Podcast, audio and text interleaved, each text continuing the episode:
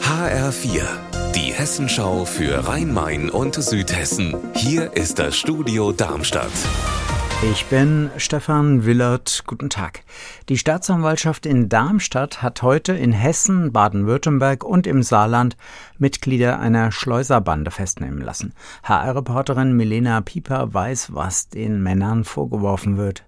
Die Männer aus Syrien und der Türkei sollen im letzten Jahr mehrmals ausländische Staatsangehörige nach Deutschland eingeschleust haben, und zwar über Ungarn und Österreich.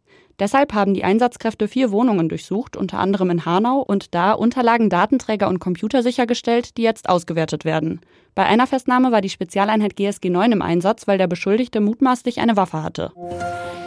In der Gastronomie ist Wegwerfgeschirr mittlerweile gar nicht mehr erlaubt. Aber viele Cafés und Restaurants hier im Rhein-Main-Gebiet nehmen es damit nicht so genau. HR-Reporterin Gabi Beck, du hast Kundinnen und Kunden gefragt, die sind ja offenbar auch nicht so überzeugt vom Pfandgeschirr, oder?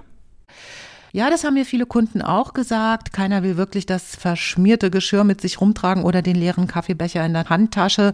Da zahlt man ja auch Pfand drauf, also wegschmeißen ist nicht, ist ja auch der Sinn von dieser Mehrwegpflicht. Und äh, bei den Kunden, mit denen ich so gesprochen habe in Wiesbaden und Frankfurt, die sagen natürlich alle, die Idee ist natürlich super.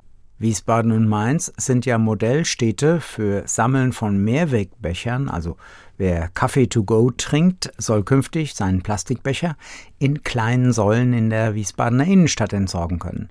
HR-Reporterin Andrea Bonhagen in Wiesbaden, wie funktioniert das? Der Kaffeebecher aus Plastik bekommt einen Chip in den Boden. Hat man den Kaffee ausgetrunken, hält man den Chip an die Säule. Eine Klappe geht auf und man kann den Becher abgeben. Das Geld landet bei Pfandrückgabe automatisch auf dem Handy. Die Initiative kommt aus der Wirtschaft. Heute sollen sich Großbäckereien oder Supermarktketten finden, die mitmachen. Dann werden im November etwa 50 Säulen in Wiesbaden aufgestellt. Unser Wetter in Rhein-Main und Südhessen. Sonne, Wolken, Regen und Gewitter und die können auch heute am Nachmittag und am Abend nochmal unwetterartig ausfallen. Die Temperatur in der südlichsten Stadt Hessens in Firnheim bei 27 Grad. Ihr Wetter und alles, was bei Ihnen passiert, zuverlässig in der Hessenschau für Ihre Region und auf hessenschau.de.